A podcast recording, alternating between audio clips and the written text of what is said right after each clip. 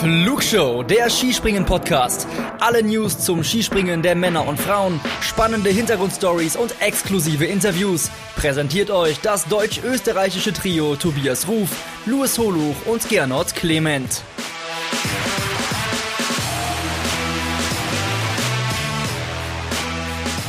Die Flugshow hat angekündigt, dass sie eine Pause macht.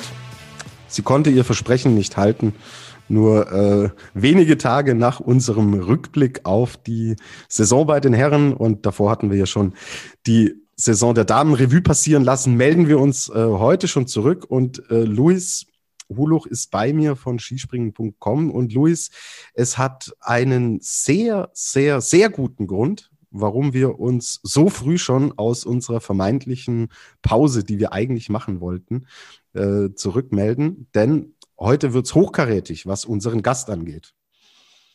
Ja, das kann man wohl sagen. Äh, damit auch äh, Hallo von mir und erstmal sorry für die Fake News, die wir letzte Woche verbreitet haben. Das wussten wir allerdings zu dem Zeitpunkt nicht besser, weil die Ereignisse sich förmlich überschlagen haben. Ja? Also wir kamen ja selber gar nicht mit, freuen uns aber umso mehr, dass wir euch jetzt tatsächlich einen waschechten Stargast äh, hier präsentieren dürfen. Denn bei uns in der Flugshow in wenigen Sekunden, werdet ihr es dann hören, ist niemand geringerer als Halvor Egner Granerud zu Gast, unser Gesamtweltcup-Sieger des abgelaufenen Winters. Ähm, und das ist nicht die einzige Besonderheit, denn zum ersten Mal präsentieren wir euch auch eine Folge auf Englisch wohlgemerkt, denn der Halvor hat zwar gesagt, ja, er spricht ein bisschen Deutsch, aber dann haben wir ihm gesagt, wir kommen ihm entgegen und machen das Ganze auf Englisch. Wir hoffen natürlich dennoch, ähm, dass euch diese Folge ähm, gefallen wird. Und ich glaube, an der Stelle müssen wir aber einen nochmal ganz besonders hervorheben, bei dem wir uns auch bedanken wollen, Tobi. Absolut. Und zwar ist es der Vater von Halvor, der Swain, äh, Granerüth, mit dem wir schon länger in Kontakt stehen. Er ist, Halvor hat es nochmal bestätigt, er ist Fan unseres Podcasts und wir haben es auch immer regelmäßig mitbekommen. Er sendet uns immer Feedback und hat auch schon sehr spannende und lustige Anekdoten zu seinem Sohn gesendet. Und ja, wir haben den Sven dann kontaktiert, ob wir mit Halvor mal sprechen könnten und wie es der Zufall so wollte, saßen die beiden in dem Moment nebeneinander und haben sich die Champions League äh, Bayern gegen Paris angeschaut. Und da ging das auf sehr kurzem Dienstweg. Also, lieber Sven, du wirst bestimmt dir auch diese Folge nicht entgehen lassen. Vielen lieben Dank für ähm, das schnelle Einfädeln des Interviews und auch für alles ähm, ist immer sehr, sehr angenehm und schön mit dir und jetzt auch mit deinem Sohn übers Skispringen zu plaudern. Und ja, Luis, wir äh, zeichnen das, was wir jetzt besprechen, ja nach dem Gespräch mit Halvor auf. Und ich war wirklich beeindruckt, war sehr, sehr äh, lehrreich, äh, super cool mit ihm auch mal zu sprechen, denn obwohl er so super erfolgreich war, ähm, war er in den deutschen Medien eigentlich relativ wenig präsent und wir haben einen echt bemerkenswerten jungen Mann, einen bemerkenswerten Sportler kennenlernen dürfen, der sehr interessante Perspektiven auch äh, auf die Dinge, die rund ums Skispringen passieren hat. Ähm, wir reden über die abgelaufene Saison, wie er es geschafft hat, im Endeffekt von Platz 61 im Gesamtweltcup ganz nach vorne zu springen. Und er hat uns mitgenommen in all die Emotionen, all die Highlights, die wir hier auch im Podcast begleitet haben, ob es die Skiflug-WM, die Vier-Schanzentournee, dann die WM in Oberstdorf, wo er dann rausgenommen wurde, äh, weil er an Corona erkrankte, dann hinten raus Ihr erinnert euch alle an den schweren Sturz von Daniel André Tande, einer der besten Freunde von Halvor Egner Granerüth.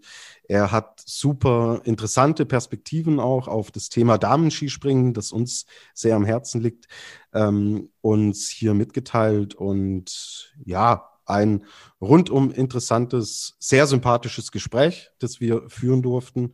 Und dann, Luis, würde ich sagen, wir spannen die Hörerinnen und Hörer nicht länger auf die Folter und wir wünschen euch viel Spaß mit unserem Interview mit Halvor Egner Granerüth. How to start the postseason of a podcast. Start with the best one. And we have him here. We are very glad that he's our guest today in the Flug Show. A very warm welcome to Norway to you. Hi, Halvor Egner Granerud. Hello. Halvor, nice to have you here in the show. And Halvor, uh, let's talk about the World Cup season 2020-21. Uh, it has a, uh, has been a special season for everybody, but I think for you even more a really special season. So uh, three weeks ago, almost the World Cup season ended in Planica. Now you uh, had time to go home to get a rest. And Halvor, did you already realize what you have achieved in the last few months? Uh, what an incredible season!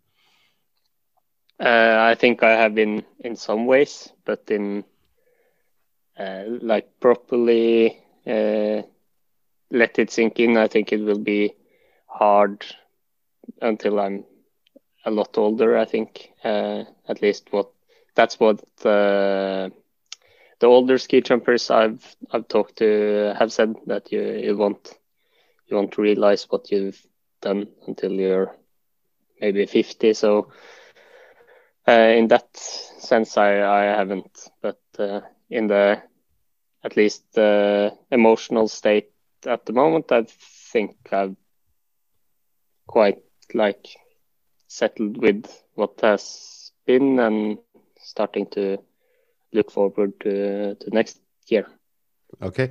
Uh, how was it during the season? There are a lot of sportsmen, Halvor, that say um, that they are so focused on the events that are going on that they haven't the big picture in their mind. Was it with you the same?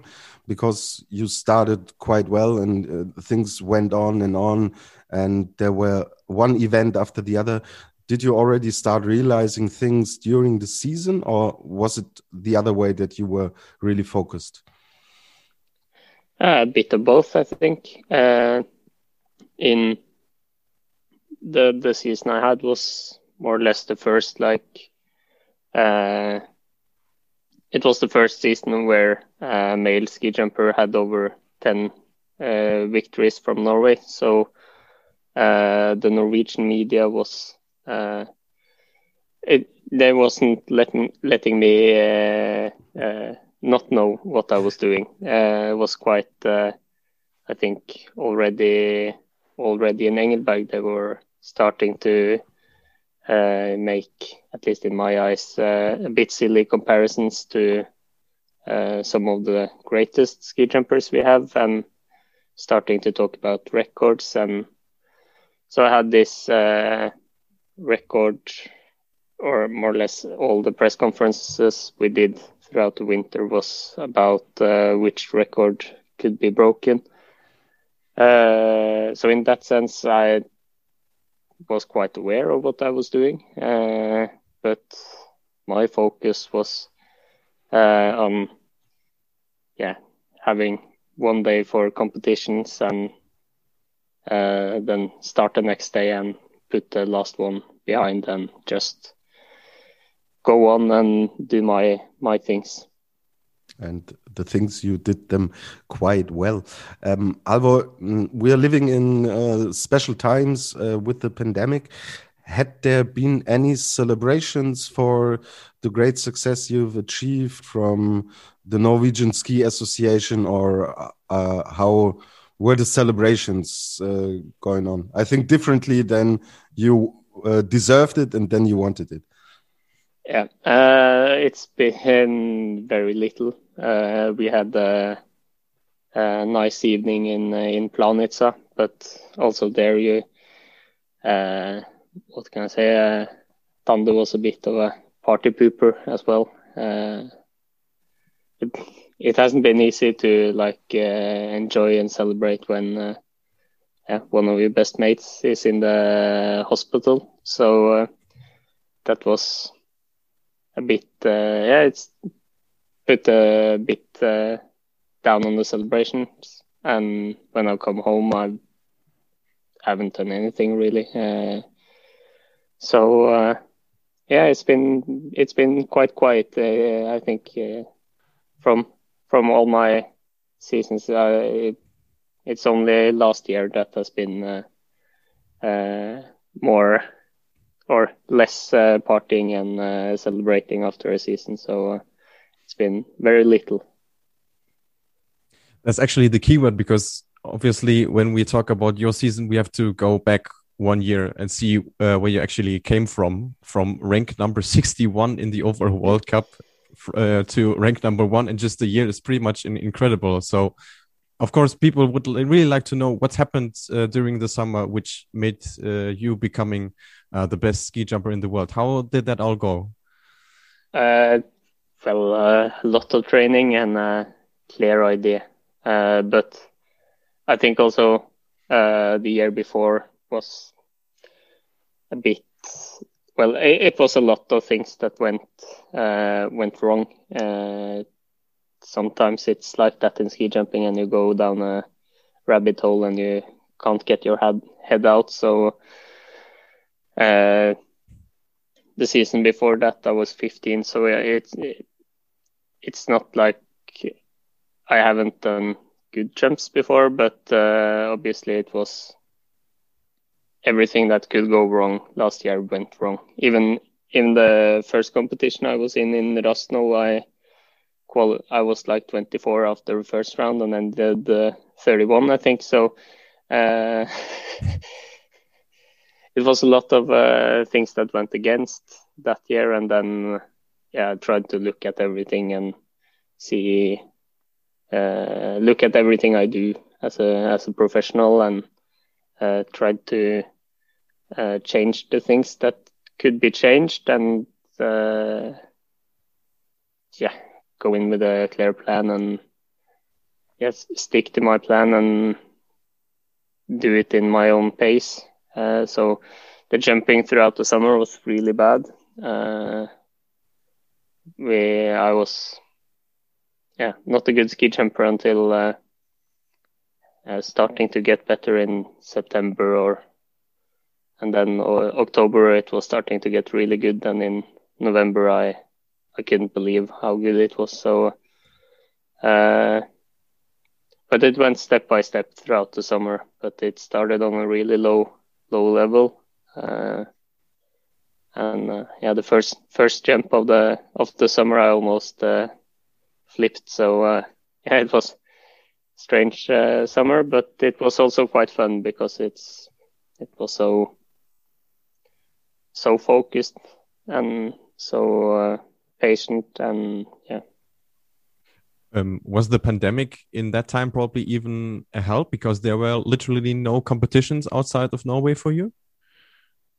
I, I think I think it's uh, maybe a case of like uh, forced forced learning as well. Uh, usually we have camps in camps abroad, but uh, last year we had to do everything in in Norway, and of course we were like a bit concerned. We only jump in the hills in Lillehammer, and uh, because uh, in Trondheim it was closed as well because of a uh, because the hill uh, had fallen out a bit, so it wasn't opened until late autumn. Uh, so we had to jump a lot in Lillehammer and only that. So we were a bit concerned but uh, it turned out good. And uh, some of us uh, competed in in Wisla in the Summer Grand Prix, but for me, then I had to have 10 days out of training afterwards. So for me, it wasn't, it felt too big of a sacrifice. Uh, but I think, I think it was good in the way that we got, uh, uh, it was quite calm, but at the same time, it's good to have something to look forward to. And I think for me, in my situation, it was good, but uh, for the ones jumping quite good, it it's a long summer if you jump good from the start and you don't have competitions until uh, November. So I think it's it was good for me, but maybe not so much for them. Hmm understandable. Um, but um, was there something which uh, which have you which you changed? Um, which was the the, the biggest one? Uh, it, was it just in your uh, daily uh, training routine, or was it in your mental uh, mindset, or probably even equipment? Uh, of course, it's it's a lot of things you you change and adjust. what I felt in the in the winter was that I've I set myself a, a really high goal, which I uh, worked for the whole summer, uh, and that was to win the World Cup overall. Uh, I set that as, as my goal in April last year. Uh, so that helped when we came into winter in like the mentality thing. Uh, so it was like winning your first World Cup and then enjoying that for the evening and then uh, think forwards. So uh, that was good. Um, and then in the technique and equipment and everything, we had some small changes, and that also uh, made me change my equipment up a bit. Uh, and I think it worked. And uh, also in the technique, it was some uh, on the on the kind of the takeoff and takeoff motion. It's quite the same, but uh, the way I get there is a bit different and more consistent. So, uh, uh, but from from the season before, I had to change a lot because there was so many. Uh, I had so many bugs in my system that uh, I had to kind of start all over again because uh, everything I did was more or less wrong. So uh, had to yeah really go down to basic and just practice uh, letting go of the on the of the gate.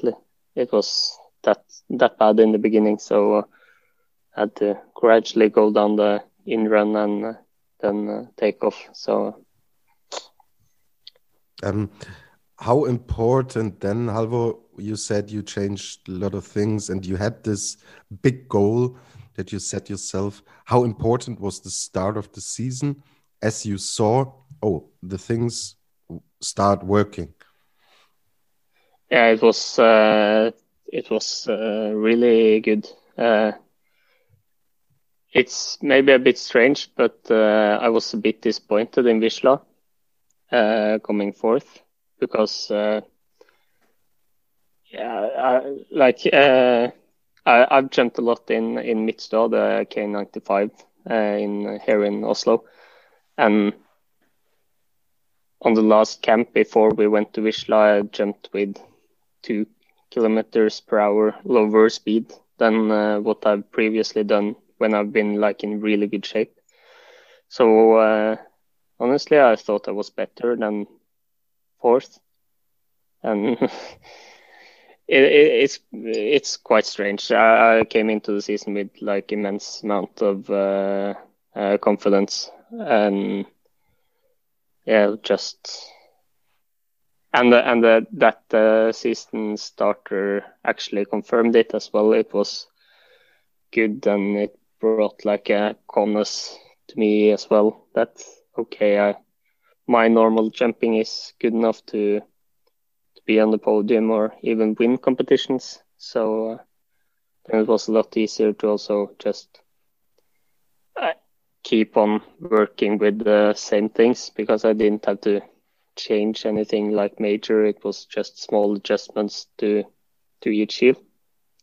So uh, yeah, it was uh, of course important but uh, I think I think my confidence was high enough to at least Wisla could have been bad and I would still have a good season. But uh, yeah, that's that's all, also that's how it always is. You you kind of it's so important in ski jumping to have a good start and be in shape when when it starts because then you you get into that uh, you have so few jumps you have no time to like make major changes. So you just have to tweak and tweak, and it's it's a lot harder to uh, adjust your in-run position in a competition than in a training without the bib on. So it's it's important to be ready when it starts. Mm -hmm. I mean, uh, you you said the the other example the year before it started to not to work from the uh, first moment on, and so it went the whole season. Um, Halvor then was the uh, first big highlights. We had uh, lots of them in this season. Was uh, quite awesome for us journalists and for all the ski jumping fans with the highlights we had. And the first highlight we had, it was uh, middle of December, was the ski uh, flying world championships in Planica.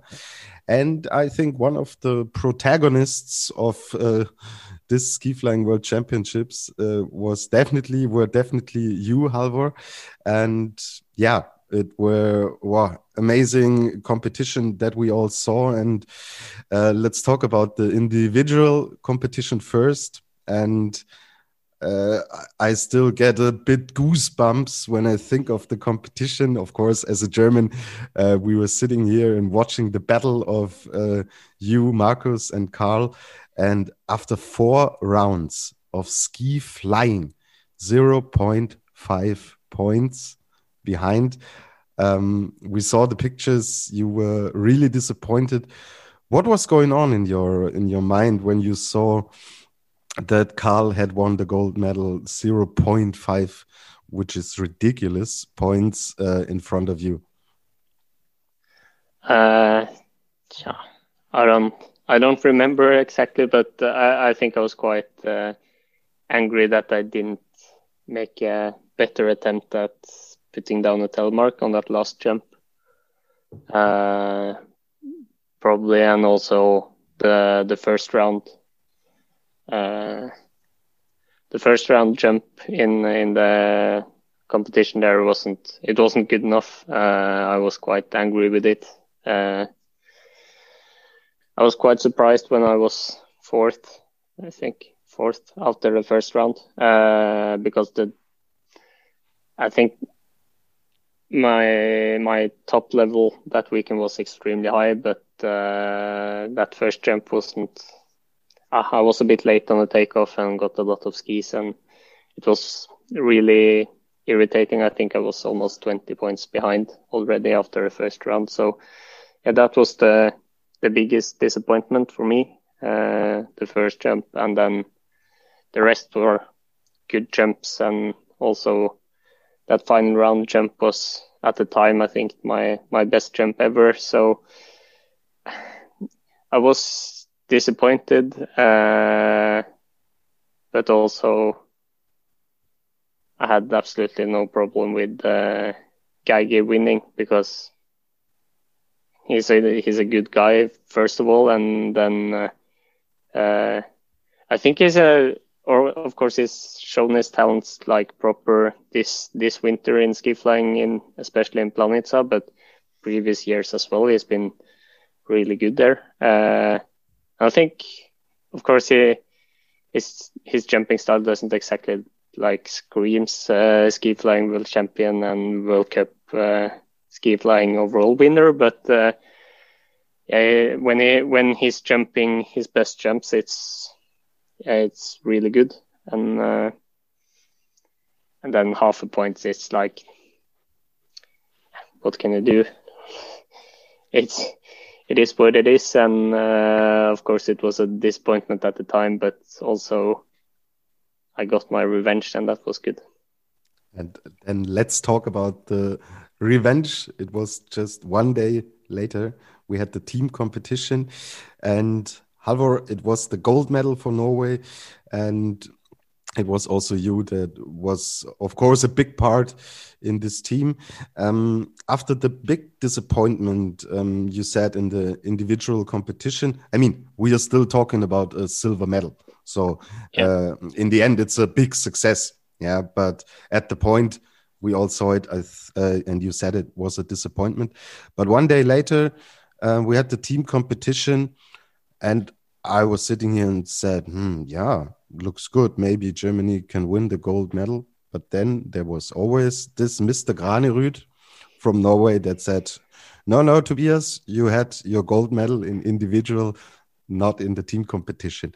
How did you do it? I mean, it's, uh, uh, did you uh, switch off the things that happened in individual or did you say, ah, okay, it was 0.5 uh, uh, points missing. I want this gold medal. How was this from the mental uh, from the mental uh, thing you did? What what was going on in your in your mind? Um, yeah, I think uh, I came into the whole weekend with not too much experience of jumping good in ski flying. I've jumped quite a lot of ski flying, but not like on this super high level. So I was learning every day. Uh, and then in the team competition, it was quite open before the competition started who who was actually the best team. Uh, and then for me personally, I was really focused and had a really good feeling in the body the whole day. It was really, I was really like yeah, feeling the groove, feeling the rhythm. Uh, and then in that final round, when I like saw the saw the list on the top, and it was like I think it was 14, 14 points behind uh, the world champion. It was I was really motivated to like give it my best and hope I, I really hope that uh, Alex would uh, do something uh, drastic on the on the gates because if you jump good enough in Planica, you can get quite a lot of bonus uh, in in that regard because uh, I don't know how. I think it's because of how the how the hill is. You for uh, for jumps on the absolute top level, you you are actually able to jump quite quite long with a lot reduced speed. Uh, so I was waiting for after Kubacki to just hear the gate going down. And then I saw it was two gates down, and I was like, "Oh, yeah, oh yes, we are uh, we are going for this." And uh, uh, then I did this amazing jump. I think, uh, yeah, looking back at it, it's uh, yeah definitely one of the best jumps I've done, and also with a really good landing and high style marks. I was so so happy uh, and you can also you can see it and also hear it a bit when when I meet the others in the team I say like now he will now he will have to try. And uh, uh, I was yeah quite loud and quite happy but I, it was such an amazing feeling because I felt like this is the best jump I've done this weekend at the most important time. And then nobody or we didn't know if the jury or it was a coach decision to take uh, Geiger down afterwards. We we had no idea, so we we had to look at the, and I don't think it shown on screen either uh, that it was a coach decision. So it was it was really hard to know, and we just had to go by the, the by the green line, and then suddenly it was just like two on on Germany, and we had to like one second and uh, to just think, and then it was yeah all the emotions, and uh, definitely for me the highlight of the season. It was uh, amazing. Yeah, well deserved uh, as well. Um, that's an interesting point. We also want to talk about with you is the thing with the coach's decision. Um, is it only the coach that takes the decision, or did you talk or or do you talk with Alex? Because uh, coaches' decisions we saw a lot of times uh, in this season, and uh, also with you did you talk to Alex before the competition that coach's decision could be an option? Do you have contact before with him, or is it only the coach that has to take or that takes the decision in that uh, moment? Uh, it's it varies. Uh, for example, in uh, in Planica, I don't think we talk too much about it. I think I, I or we we discussed it a bit uh, in the fact that you get more. You have to uh, if you if you jump uh, 245 in Planica contra 235, for example, you have to jump a lot more out of the hill.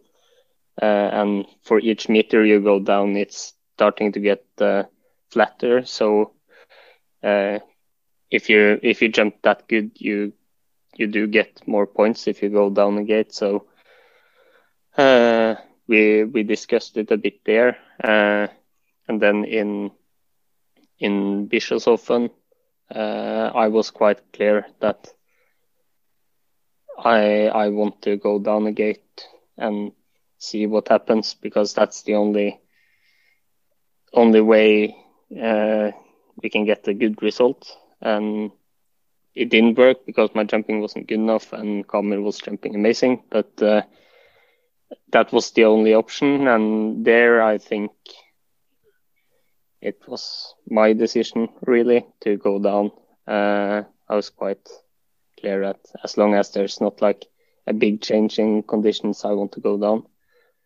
Uh, and then Klingenthal was all Alex. Uh, I had nothing to do with that, and I think that was the times I went down on the gate. But uh, mostly it's Alex and and the coaches team, but uh, we we do have a say, and also uh, in in some of the competitions you you have to take care of your body as well because it's not it's not necessarily good for the body to jump like way over the hill size all the, all the time. So have to try and find that right balance and hopefully land more or less on on hill size because that's uh, a lot better than like three or four meters over. Then you get start to get some some issues. Yeah, I mean, we we saw it in Lahti that uh, sometimes it can go a bit too far. But let's talk about yeah. this later. So uh, thanks for that. Um, quite interesting how the things with the coach's decision work. So we had the first highlight of the season, and Luis, uh, then only a few weeks or days later was the second highlight. Yeah, exactly. I mean, uh, in that extraordinary season, we also had an extraordinary schedule with all the event highlights. So after you won in Engelberg two times, obviously you were yeah counted as the main favorite for the Four Hills tournament. Um, how was it like going into that major event, being like in a pole position, at least uh, for the people who are just watching? Uh, it was uh, interesting. Was a completely new experience as well for me. And I think it's hard to prepare for something like that because uh, then suddenly that was like the first time this winter that the Norwegian media was like proper on. Uh, it's been growing a lot throughout the season, but before it's then everyone uh, pays attention, and uh, yeah, it was different and also quite fun. Uh, I think it's like a situation that if everything goes well, it's really nice, and if uh, immediately if if something goes wrong, it's you you really feel it, and yeah, I, I really felt it when it went a bit uh, shit, and uh, because you can't go anywhere without the camera following you. Uh, it's like immediately when you go out of the uh, cabin, you you have a camera and follows you all the way. And in in Garmisch, you have you have this free time in the in the shuttle car from the bottom of the hill up to the up to the tower, and other than that, you are uh, always filmed. Uh, and the same in all the other hills as well. But uh, yeah, it's uh, it's something different. You uh, you really feel that uh, the World Cup competition is a World Cup competition, and the the four hills is it's uh, something different. It's like uh, at least at least as a Norwegian, it's a big big difference. Mm. But uh, um, it started quite okay for you with uh, rank four in Oberstdorf and then second in in Garmisch-Partenkirchen. I think you were halftime leader, if I if I remember correctly. Yeah. And then Innsbruck came. I think well, of course, in Germany, Innsbruck is always a topic because the Germans seem to lose the Four Hills always in Innsbruck. So we would like to know how it was for you. Um, first of all, we noticed that that your in-run speed there was very untypically slow. Um, did you find out what what happened there? Uh, yes. Okay. Yeah. Is is yeah. it a secret or can you tell us about it? uh, I I think I know what the problem was, and I think I would like to keep it for myself. It's uh, it's not uh, something. It's not like a big secret, but I don't think it's something we have to talk about either. Okay, but so um, was that then the the main issue why it, it didn't work out for you there, or was it some some other parts? No, it was a it was a combination uh, of uh, technique, speed, and conditions. Uh, because in in the qualification the day before, I had uh, I did a really good jump and had uh, good conditions, and I and I and the speed was low, and then I won the qualification, and then in the first round I I did a okay jump. Uh, speed was low and the conditions was uh, unfavorable. Uh, and then you get punished. I think if I did a really good jump, maybe I jumped like four or five meters longer, but uh, the jump wasn't bad. Uh, yeah, I think I, I might have won uh, World Cup competitions with jumps like that this winter, or at least close to. Uh, so so the the jump wasn't too bad, but uh, with with uh, the factor of having non-competitive speed, I would say, and uh, uh conditions were quite a lot of headwind out of the takeoff, and then nothing in the in the bottom. It's it was uh, yeah, you fall fall down quickly, and uh, with the jump that's not like top top level jump.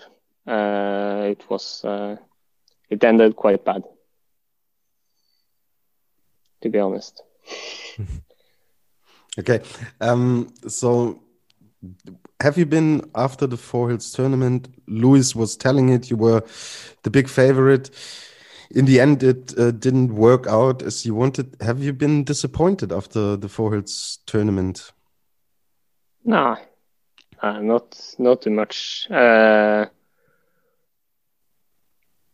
actually, uh, I think if it ended after Innsbruck, then yes. But uh, after uh, after Bischofshofen, I I didn't perform. Uh, I maybe wanted it too much. yeah, it ended up jumping at least in my eyes, the worst competition I had this winter in Bischofshofen. So then I don't have anything to be disappointed about. And also, at least for me, I, I don't see much difference in getting second or fourth in the Four Hills. Uh, and that was my that was also my my point before the competition and also the reason why I took the risk to go down on the gate to yeah ha- have a chance if if the absolute absolute uh, top jumps came that it would be a, at least achievable to put some pressure on on Kamil, but then he also delivered the competition he did in Bischofshofen, and then it was like what is it to be disappointed about? It was uh, amazing in the in the Austrian part of of the forward. So yeah, no, it was it was okay actually. It's good experience and the result was quite okay, but uh, of course, in the shape I was in, it's a bit of a disappointment. But I feel it was mostly a disappointment for the for the Norwegian media and not so much for me. yeah, we we know this uh, feeling very go uh, good. Louis said before, we in Germany wait since it's 20 years now with yeah. the victory of uh, Four Hills tournament, quite a long time. But uh, okay, then Four Hills uh, were over, and I think how many days were it? One or two, and you just went over yeah, to one. to Titisee-Neustadt, and uh, we were also discussing in our podcast. Hmm, how will Halvor deal with it? Uh, could it be that maybe uh, his his shape will not be good anymore, and maybe Eisenbichler will have a chance to win uh, the big overall globe? Not nothing of this because from uh, Titisee-Neustadt on, um, you had your uh, confidence back and you started winning and winning and winning again. Um, was was uh, was it an advantage for you that uh, you didn't have too much time to think about uh, what happened in Four Hills tournament and that things were just going on and on and on, and so you could just do the things that you've done better than anyone in this year, uh, showing good ski jumping. Uh, maybe. Uh, I I remember we I I got to have a bit longer morning in Bischofshofen than the rest of the the guys. I I drove with uh, Alex and slept in the car for the whole way almost because yeah it's uh it, was uh, quite a big like impact the the whole Four Hills and a lot of things to try and get out of the head until or in one day. But on the on the Friday in Neustadt before the prologue, uh, my my body wasn't working at all uh, in like technical point of view. It was absolutely I I didn't recognize myself at all, and I had to have a yeah one hour, one and a half hour of technique training, just trying to make the body do the things I wanted to, and uh, yeah, it it felt like really off, and of course that's something that can happen after Bischofshofen since Bischofshofen is so flat and so different. But uh, I had to yeah, work really hard to get my jumping back. And then in the prologue, I did this uh, amazing jump. And for me, it felt a bit like out of nowhere uh, because I knew how how bad it was on the morning. And uh, so I was really happy with that. And also, also the competition on Saturday, I was really happy with because it was a really tough competition and uh, I know it's boring to talk about, but at least in in the way I I see and view ski jumping, uh, you have to take what kind of conditions you have in in how you value a competition and a result. And in that competition on the Saturday, I had really really bad conditions, but I did two uh, really good jumps and I actually managed to be on the same length points as Kamil. Uh, but he absolutely crushed me on style, but uh, I was really happy with that. And, and not, not so much the competition afterwards on the Sunday, uh, even though I won that. The, the competition on Saturday was the, was, was the best that weekend. Mm-hmm. And then it uh, uh, continued as a really, really amazing and incredible season. And there was another highlight coming up. And for you, it turned out as a really special trip to Oberstdorf. We talk about this after a short break.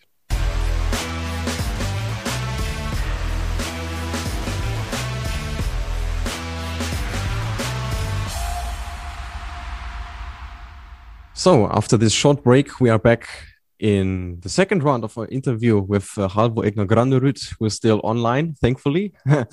and now we are coming to the final highlights of uh, this winter season, the World Championships in, in Oberstdorf. Um, after your fourth rank on the normal hill, you finally uh, received your first uh, World Championship medal with the silver in, in the mixed team. Uh, what did this uh, success mean for you? Uh, I, I don't know. no, it was uh, yeah, it was good. It felt good, uh, especially like we, especially in the mixed competition. I th- I thought it was really cool because we we beat all the teams we really wanted to beat and the teams we thought we needed to beat to win the win the goal uh, gold. But uh, then suddenly, uh, especially the the German girls, but also uh, Eisenbichler was stepped up massively and performed an an amazing performance, and we ended up second, and it was yeah, the the right result that day. Uh, and immediately we were a bit disappointed because you want the gold and it was not too many points. I think it was like four or five points. So after eight jumps, that's not much, but at the same time, we we could all uh, all look ourselves in the in the mirror and say that yeah we we performed quite good and uh, we performed to the level of uh, what you can expect. And if you're doing what you can and then get beaten, you can't be too too disappointed. But immediately after a competition, it was a bit bit hard to take. But uh, I think throughout the mixed zone, at least for myself, I, I started realizing that we did what we wanted to do and actually especially the the German girls who who had been uh, struggling a bit in the hill was just did amazing jumps and uh, yeah then we at least my focus went from disappointment to applause and uh, yeah. It was yeah, yeah good Understandable. Um, you guys also won the the mixed team event the the week before in in Romania, but those mixed team competitions are very rare on the calendar. I mean, outside of the World Championships, we hadn't had them for like I don't know eight seasons or so. Um, how are these mixed team competitions uh, seen in uh, amongst you you ski jumpers? Do you generally like them and would like to have more of them, or is it still a bit uh, unused? Uh, my my um, in my opinion, they are uh, really really fun.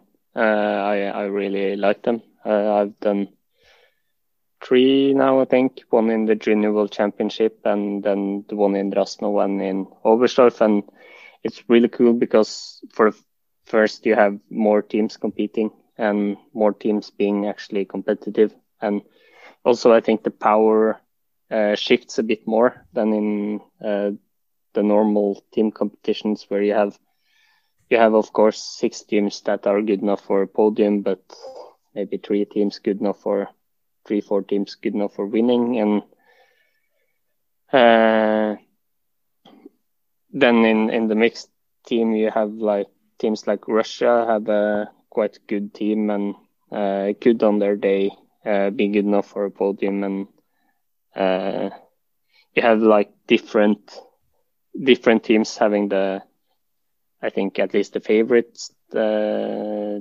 and the best jumpers and also easier for smaller teams like uh, Canada or France to to have a team. And yeah for me they are great fun and uh, also a bit different and also a lot more versatility in uh, where who leads and you have bigger shifts and uh, uh, yeah, it's a fun competition for me. And I, have talked a bit to the others in the Norwegian team. We, uh, as a team, really like them, and that's also my my feeling from the the competitors from other countries that they also enjoy the competition and the different challenge it is, and also the the more open competition. So uh, I, think, at least in my experience, the most of the athletes really like like them. And we actually do also because we spoke about it a lot in our uh, podcast episodes. But one thing which is also very uh, in our mind is um, that uh, FIS announced like three years ago, if I'm not mistaken, that they generally want to have more events uh, for men and women together. But this season we only had it in in in Rasnov and then uh, in in Oberstdorf. Um, would you also like to jump and compete more uh, alongside the women throughout the winter and also the summer, obviously? Uh, yes, uh, I think it's uh, you have some challenges with it with the light and TV times and everything, or the less flexibility. But I I I think it's a good way to uh, for us Norwegians to uh, feed of uh, uh, the interest Maren brings, and for maybe a lot of the women's team to feed off the interest that the boys give uh, and get. And you also it's it's so much more uh, attractive for the journalists and uh, the actual people building our sport to to go to a competition where you you you get to write uh, stories about two competitions in one day instead of only one. So uh, I think there's a lot, uh, and also you you you have the ability to reduce reduce cost a bit, I think, as well, because you you don't have to prepare the hill twice if it's getting used uh, by both men and women. Uh, so it's a lot of positives and some challenges, but uh, I think it's a it's a good way to to aim for uh, more competitions like this and more uh, shared weekends. But uh, yeah, uh, at least at least the big places where you have enough hotels. Uh, it, that's also a challenge, and especially this year when you have to have a lot less, or you can't have the same amount of people in all hotels and everything. It was a big bit of a challenge in that way, but uh, I think I think in my eyes, it's a it's a great opportunity to to build this both both uh, sports. And with uh, raw air in in Norway, you actually did uh, set a good example for for how it actually could work. Um, what I also asked myself, how, mm, how much time or possibility do you actually have as a as a ski jumper um, following what what the women are are doing? How close uh, are you actually to them? Uh, we we in Norway are quite uh, quite close, uh, and yeah, we do train quite a bit together as well. Uh, and in it depends on when the competition is uh, for us, but uh, we we at least I tried to watch the competitions on my phone. Uh, that probably depends a bit on who you are, but uh, I remember uh, watching uh, uh, the victory of Eirin Kvandal in. Mm.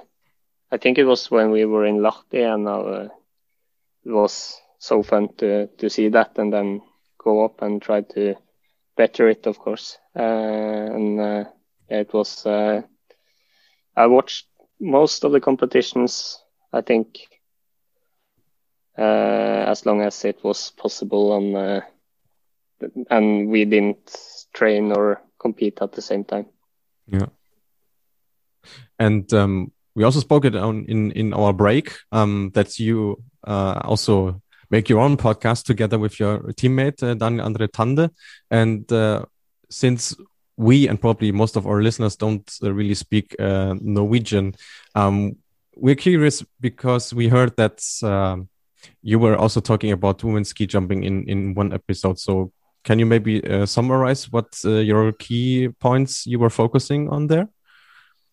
Yeah, it was uh, uh, our key points was to kind of get uh, or we tried to have a small brainstorm uh, about uh, how how can how can women's ski jumping grow and how to grow it. Obviously, we we are to we are good at ski jumping, but we we don't know what's what buttons to push for uh, something to happen or how the process actually is and how the facts are. We are just putting out ideas. Uh, but one thing we we looked at and discussed a bit was uh, maybe the the the prize money uh, because if you the the more the more ski jumpers being able to be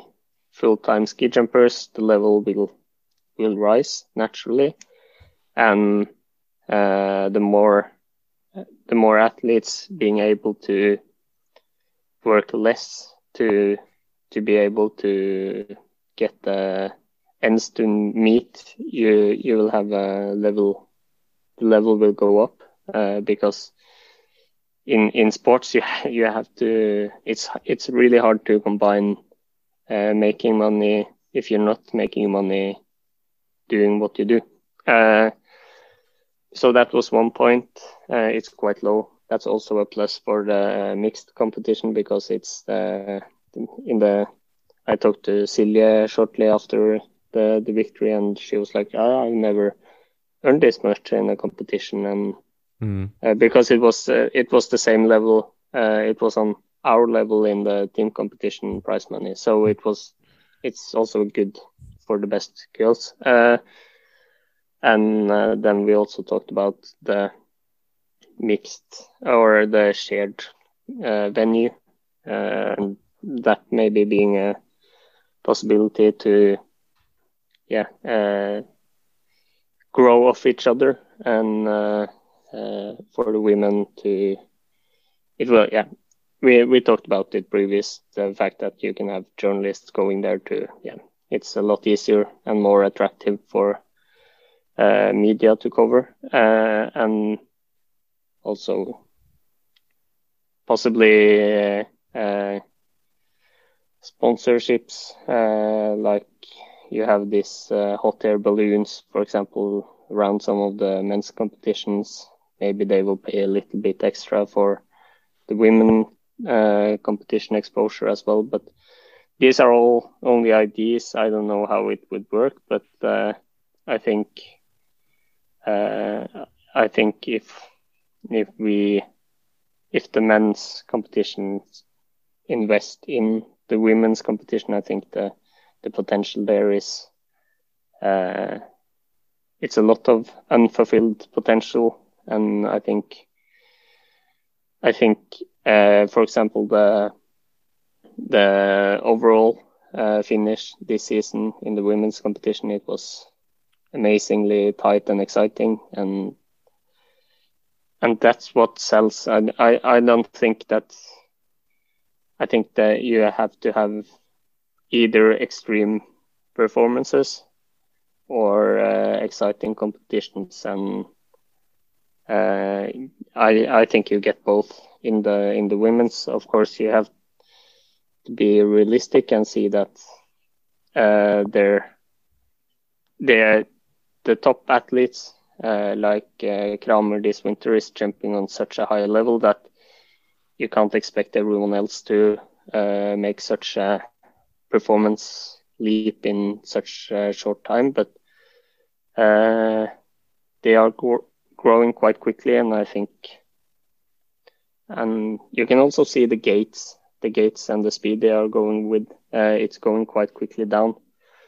And I remember the first camps I was on with A team, uh, all the girls were far up in the in the yeah going from 10 15 gates higher and then now it's five maybe and same gate as uh, as Maren a lot this uh, this summer and yeah they are making quite quick uh, progress and I hope that uh, I hope we manage to uh, grow the media attention as well. So you also get the fans' attention and the mainstream attention, and then uh, I think ski jumping as a whole will be a lot healthier, and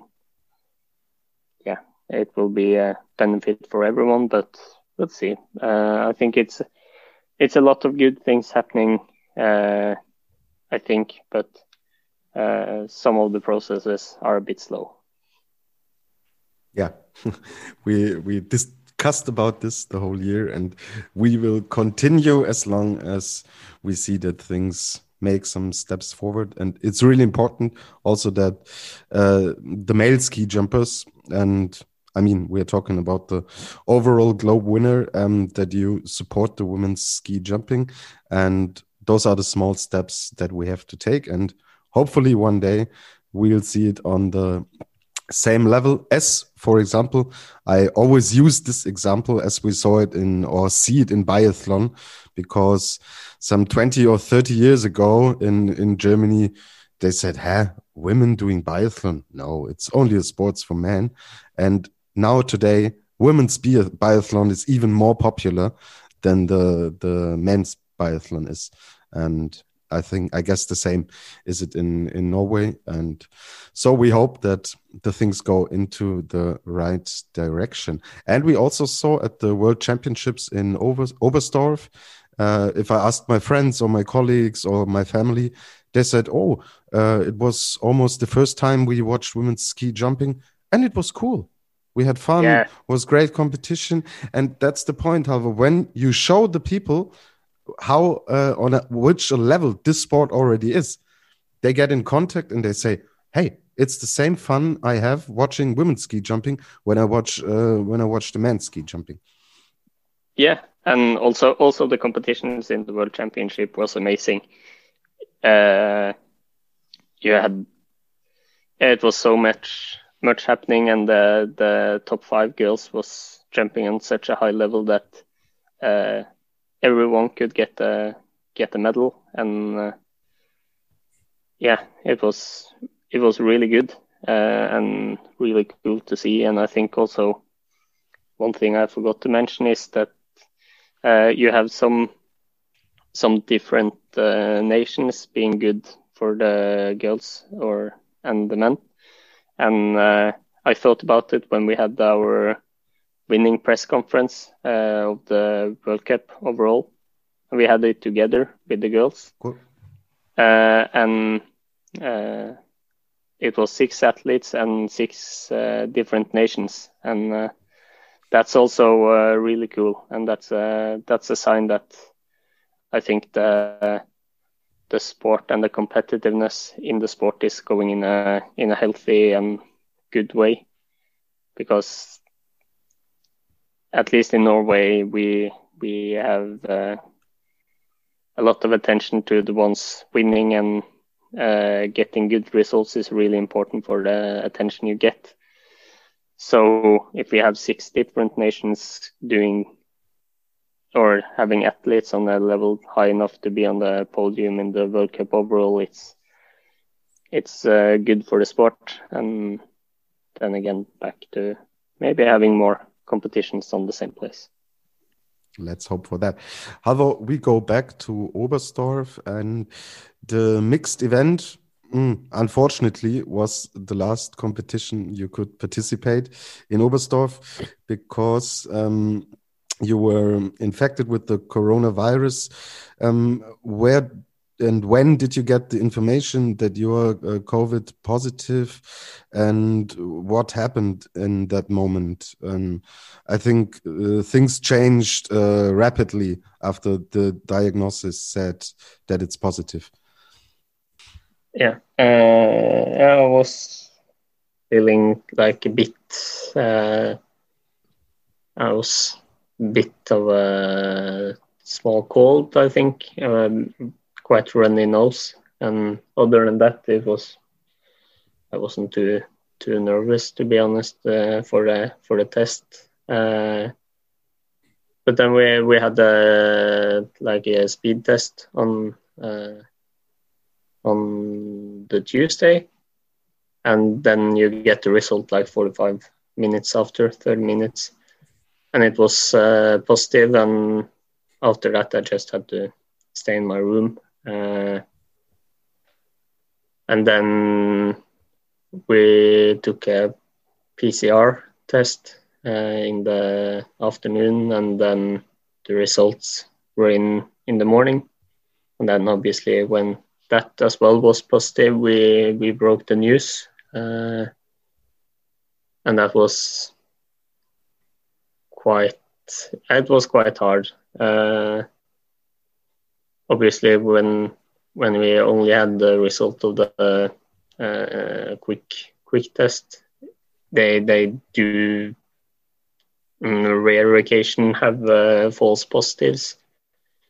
So it was a bit of a hope, but uh, when I had that result and also the the feeling in the body, it was like uh, maybe I'm actually sick. And then the final result came, and then then I think everything in the body just uh, gave up a bit.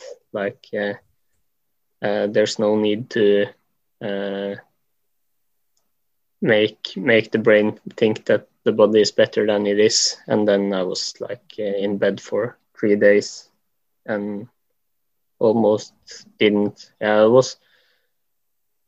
I went to the toilet and I went to the door to pick up some food, and other than that, I didn't do anything. Uh, I watched the watched the competitions, and on actually on the on the individual competition, I was in such a bad shape that it was absolutely no problem watching it. I didn't get sad or angry or anything. It was yeah, it was quite quite tough. Uh, and like I, I, I didn't get like super sick, but I got quite sick, and uh, then I also yeah I was sick enough to to watch ski jumping on TV without getting annoyed, so uh, it was quite bad.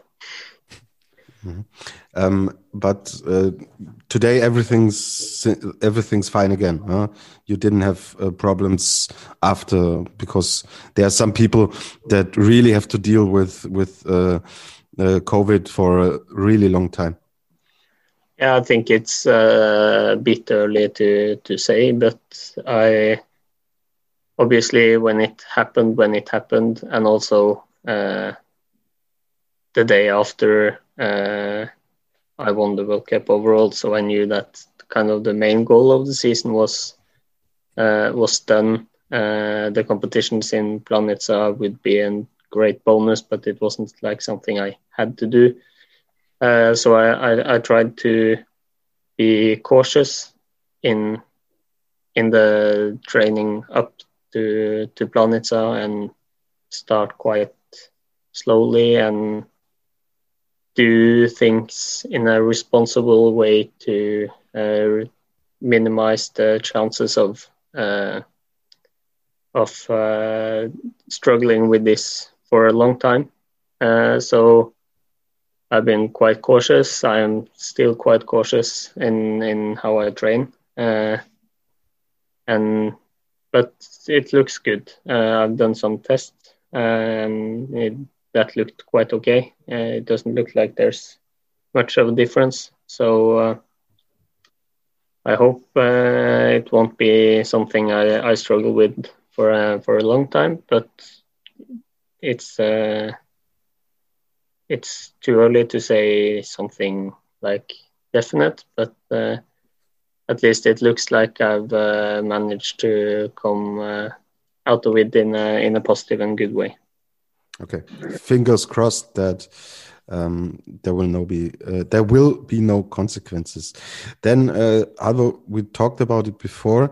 You said you've uh, during winter you've been longer in Oberstdorf than in Norway because you had to stay for a very long time. Um, uh, what did you do all all the time you had to stay? Because I think there were difficulties with uh, coming back to Norway, and you had to stay in Oberstdorf instead.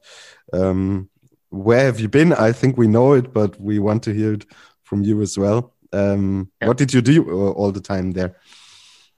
Well, I I spent a lot of time on uh, on my PC, just looking at watching YouTube and watching sports. And the first almost week, it was a world championship in ski in Nordic uh, skiing, so it was a lot of things to watch. Uh, and then after that, it was like football and YouTube and some some series and also quite a lot of meetings when the when the shape was getting better. Uh, and yeah, uh, for me it was I felt like the ten days I or it was I stayed there for fifteen days I think after uh, the I tested positive on a Tuesday and then I went home on uh, Wednesday, so it was 15 days, and uh, that was quite. Uh, it was okay actually. I, I, know it sounds strange, but uh, after the first week, I moved into an apartment of uh, Andy Bauer, and uh, besides the fact that uh, he was quite happy with the mixed competition uh, and I was quite uh, annoyed with the mixed competition, it was uh, it was really good. Uh, and uh, there I had everything I would have at home, more or less, and I got to make my own food. I got to like live a normal life for the for the first time in ages and just be my own boss for some time with nothing to do and nothing I needed to do, and it was quite good. Uh, and to be honest, I think that uh, it was better to be in isolation there with all the help I got, and uh, also with the with the ability to go outside and actually walk outside in the in the garden there. Uh, it was a lot better than what it would have been if I got a chance to go uh, to my apartment in in Trondheim, where I have a balcony, but it would have been a lot harder to stay for the amount of time I had to stay in in an apartment with only a balcony compared to the apartment with uh, everything everything you need and also a garden to walk in and like uh, simple simple things to to to train as well. So uh, it turned out i think to be quite good. And i actually enjoyed enjoyed my stay and had a good time and uh, got the chance to breathe for the first time uh, really in, in, in the winter. So it was it was okay. Uh, yeah but also I, I i have i don't have a problem with being on my own. I'm quite good at uh, entertaining myself. So uh, yeah it was I, I had a good time at least well, that's obviously uh, great to hear, and also a sign for people who think that uh, ski jumping family is just a hashtag on, on Twitter and Instagram. So, yeah, I think we we have a few examples that it's uh, it's not. Uh, that's also perfect. Yeah, my previous experience as well. If you if you miss any equipment or anything, you you get help. Yeah, we also had that this uh, the season for the Norwegian uh, girls in in Hinzenbach. Yeah. yeah, and also the Conti Cup team as well. Ah, yeah, yeah, in, in Villingen, no? Was Yeah. that? Yeah, Yeah. yeah. At least in Villingen, I, I don't know if it was more than that, but uh, that's that's the struggle when you have to fly everywhere. It's uh, you put uh, you put like uh, your weekend in outside of your own hands, and then it's uh, it's a bit scary. Yeah, but it's also not a good performance of airlines who even uh, mess up with this, uh, even such uh, such a period when there's no not, not not not much flying going on. Also maybe maybe not so many people on the airport, and yeah, yeah. Could be.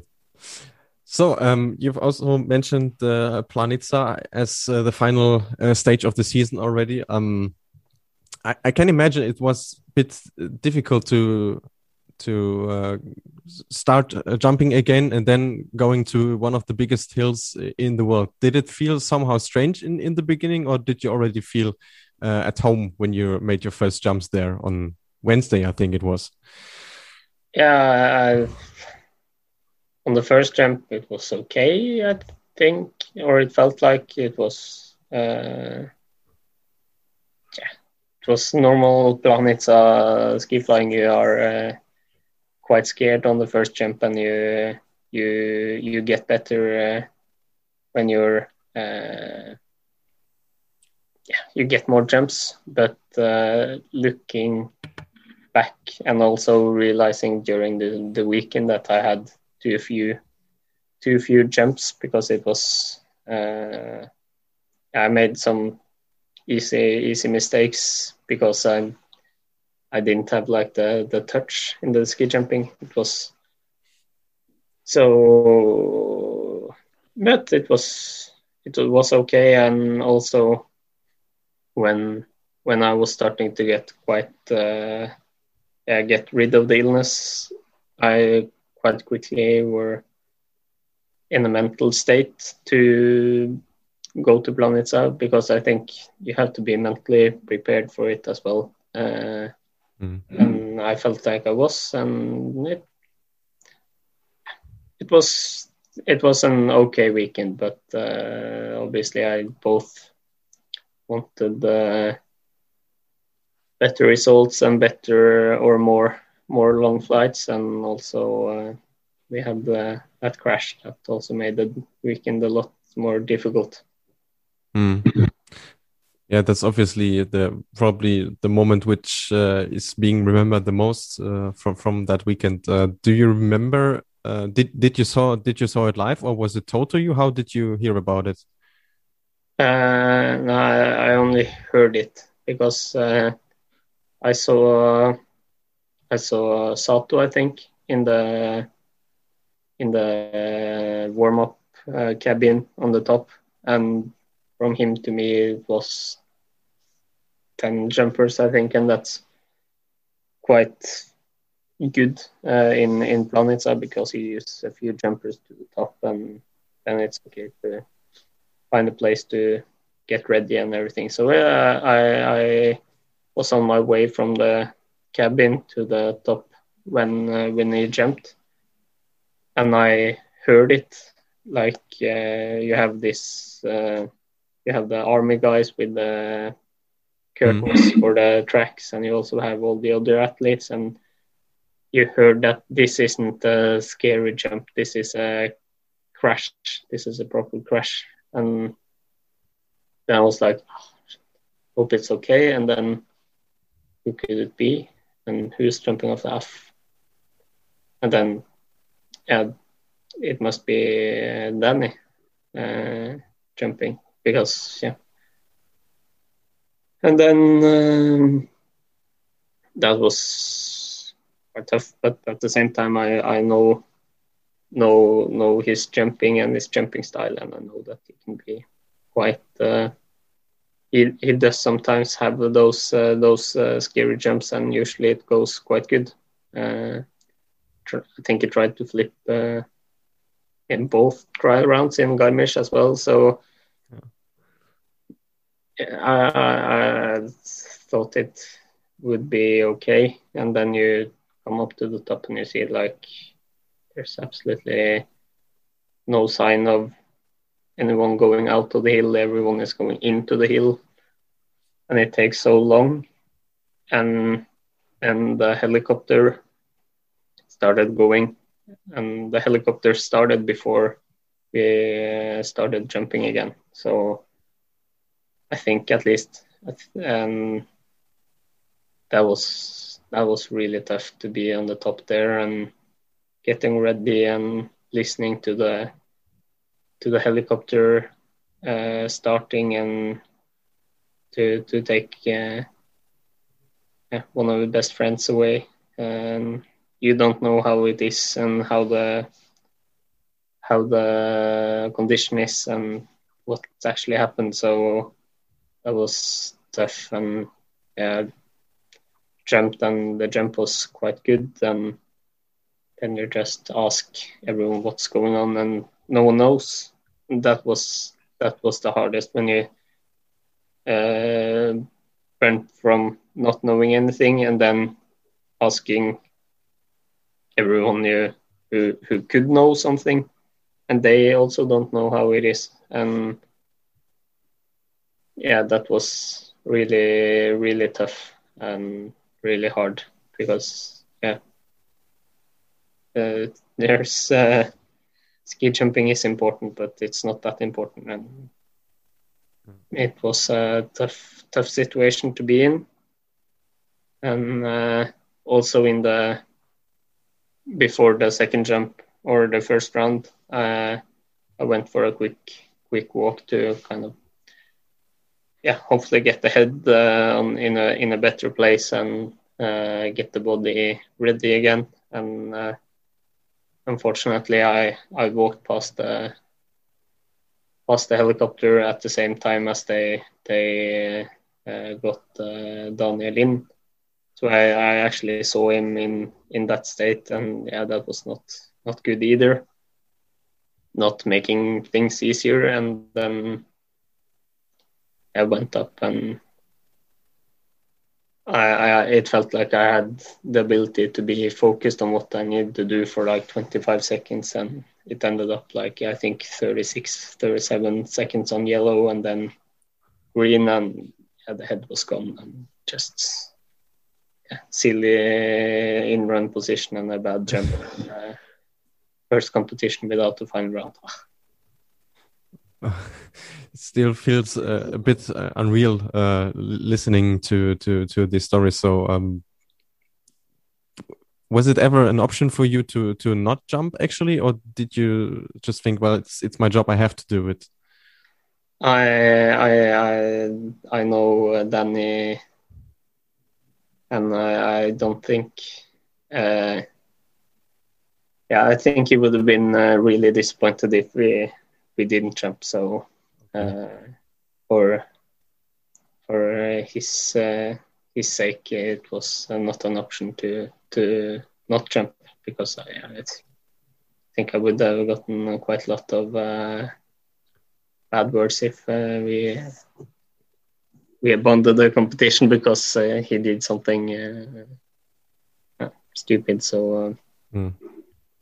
but uh, you felt it, but at the same time, it's of course you get uh, you get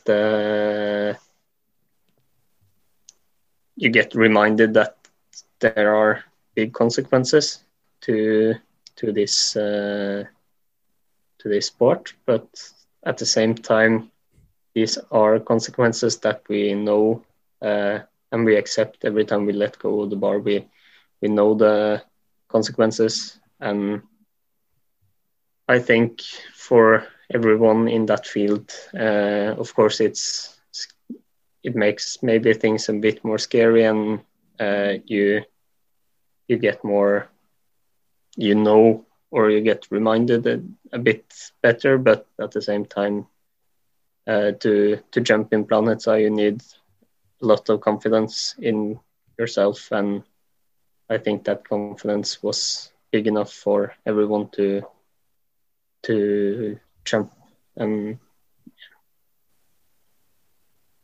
Yeah, we're basically all glad that it's uh, actually turned out quite okay, and especially also the first words we uh, got to hear over social media from from Danny were quite uh, quite uh, relieving. We can actually say so. Yeah, yeah, I think it's gone.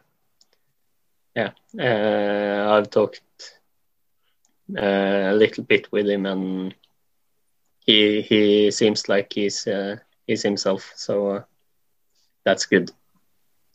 Absolutely, yeah.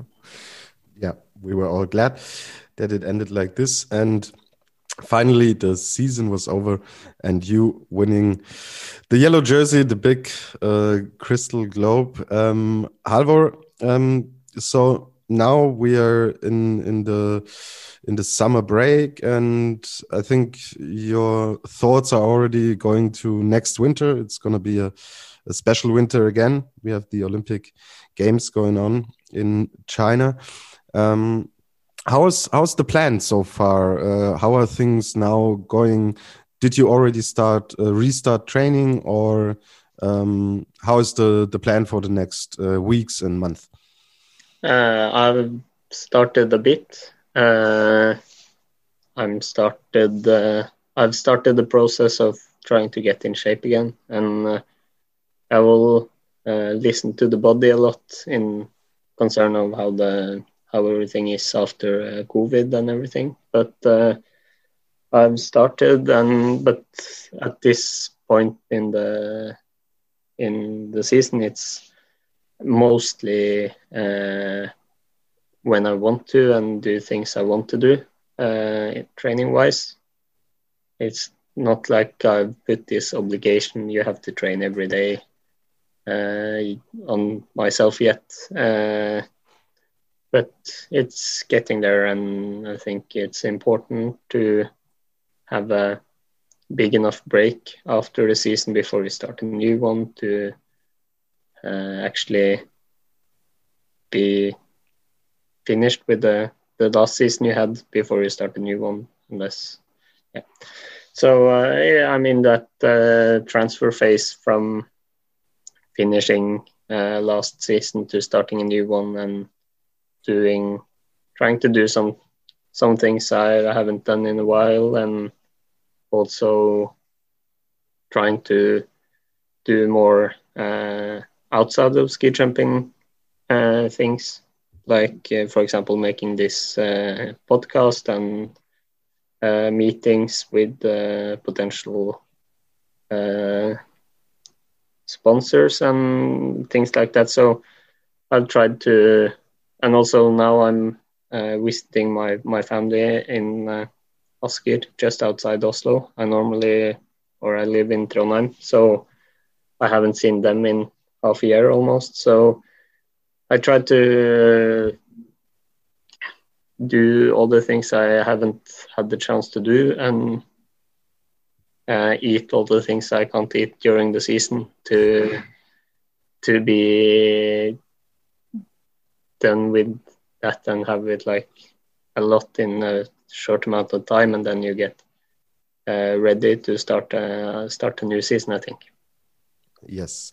So, is it? Do you already have goals for next season, or is it too early because you're in the transferring process now and the last season it's only three weeks that it ended uh, yeah i have uh, i have some goals uh, i do uh, I, I, want to try and get uh, better and have a better season uh, and i think to have a better season i have to do better in the highlights and i also have to put in at least the same amount of work.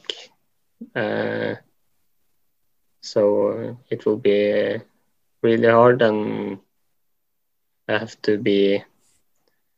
Yeah, every every time I I train, I have to be aiming for the absolute best, and that's the that's the aim and the goal, and then we'll see. Uh, it's it's still ski jumping, so small things can have big effects. So uh, I will try and have control of as much of the small things as possible, and then hopefully I can uh, be better next year.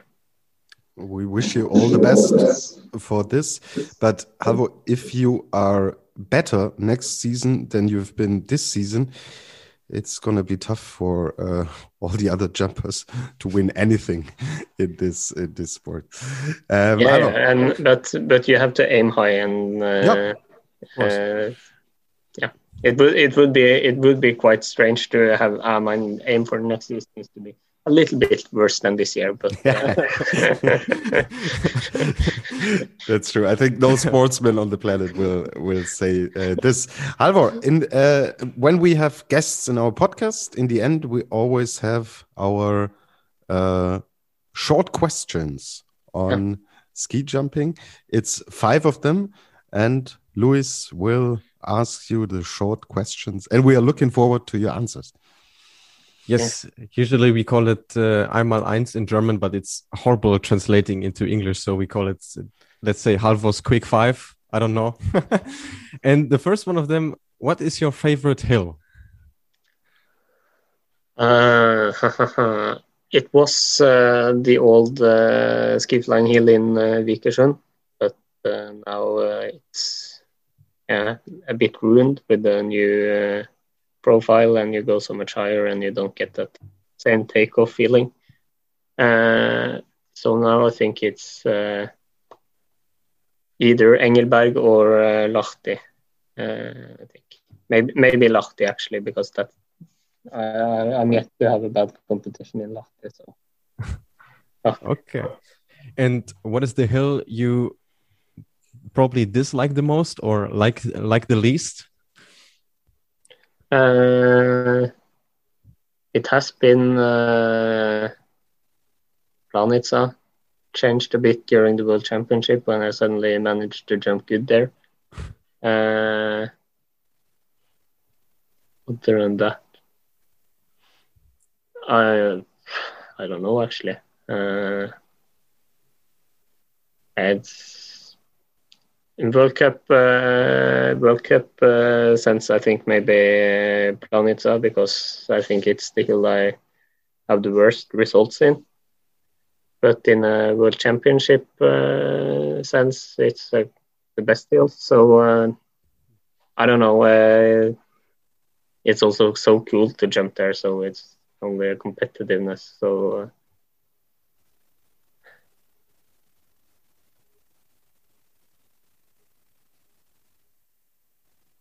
I think it's Innsbruck. so, sounds legit, yeah. okay, then uh, third question would be: Who has the most beautiful ski jumping style? Can be a current athlete or even a former athlete. Uh, I like uh, I like Kraft, mm -hmm. and uh, I like Kamil's telemarks. Uh, so I think maybe a hybrid of those two, or a hybrid with uh, Ryoyu's uh, takeoff, Kraft's flying, and uh, Kamil's uh, landing.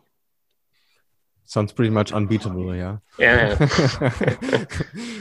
But uh, interestingly, we had uh, Martin Koch like uh, the week before the World Championships, and he actually said uh, Espen Bredesen. Yeah, but he's too old for me, you know. True, uh, true, yeah. And, uh, and and to be honest, uh, this is highly controversial to say, of course, but I think it looks better now with the equipment we have and the control we have over our skis yeah. Of course, it maybe doesn't look as extreme as you had when uh, they had like uh, 20 centimeters to go uh, to take the heel up and uh, skis were uh, all the way behind the head all the time and that but i think it looks better now.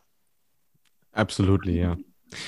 Uh, fourth question. Um, what was your best or let's say favorite career moment so far? I think the team competition in Planica in the World Championship. I think that will be will be hard to beat with everything uh, everything uh, happening and the stage and yeah everything. Would have been a big surprise if you said uh, something else. I could, I could I could have said the prize giving ceremony after the competition on Sunday in Planica so that was yeah okay yeah.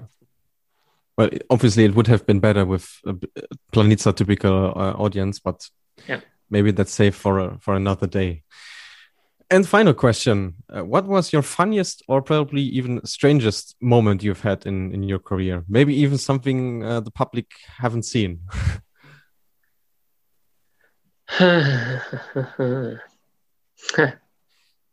I remember uh, when we were uh, training before before the World Championship in Oslo in 2011.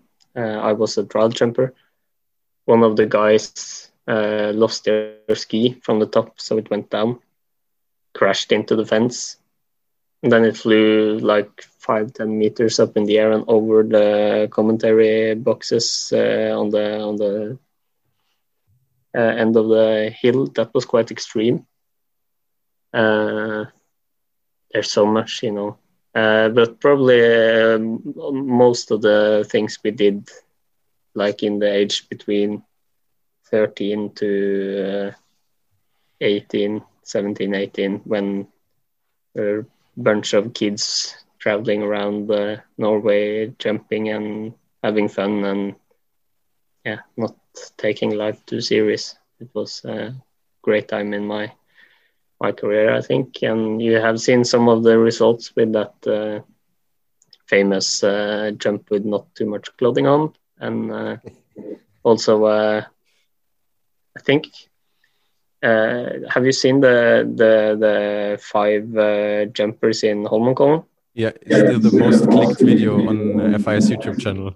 yeah, that's that's also quite cool. Um, yeah. Also, we had like this special bibs on uh, of uh, Edvard Munch, and I don't know how, but they managed. Uh, Walter said like, yeah, yeah, sure, you can you can do this after a competition. So it was like five minutes after with full TV production and everything. I think that's maybe looking back, it's it's so it's quite cool that we were allowed to do it and that we did it and yeah i think that's one of the coolest like un, unknown i think it's how many is it 200000 views on youtube so it's not that unknown unknown mm-hmm. but uh, yeah maybe it's a bit unknown that uh, i also were in it those were halvor's quick five Thanks a lot. Really interesting, as the whole podcast was, Halvor. Um, we are really, really uh, glad that we had the chance to talk to you for so long to get so many, so much details about you, about uh, your sports, and all the interesting things we were talking about in the last few minutes. Halvor, thanks again.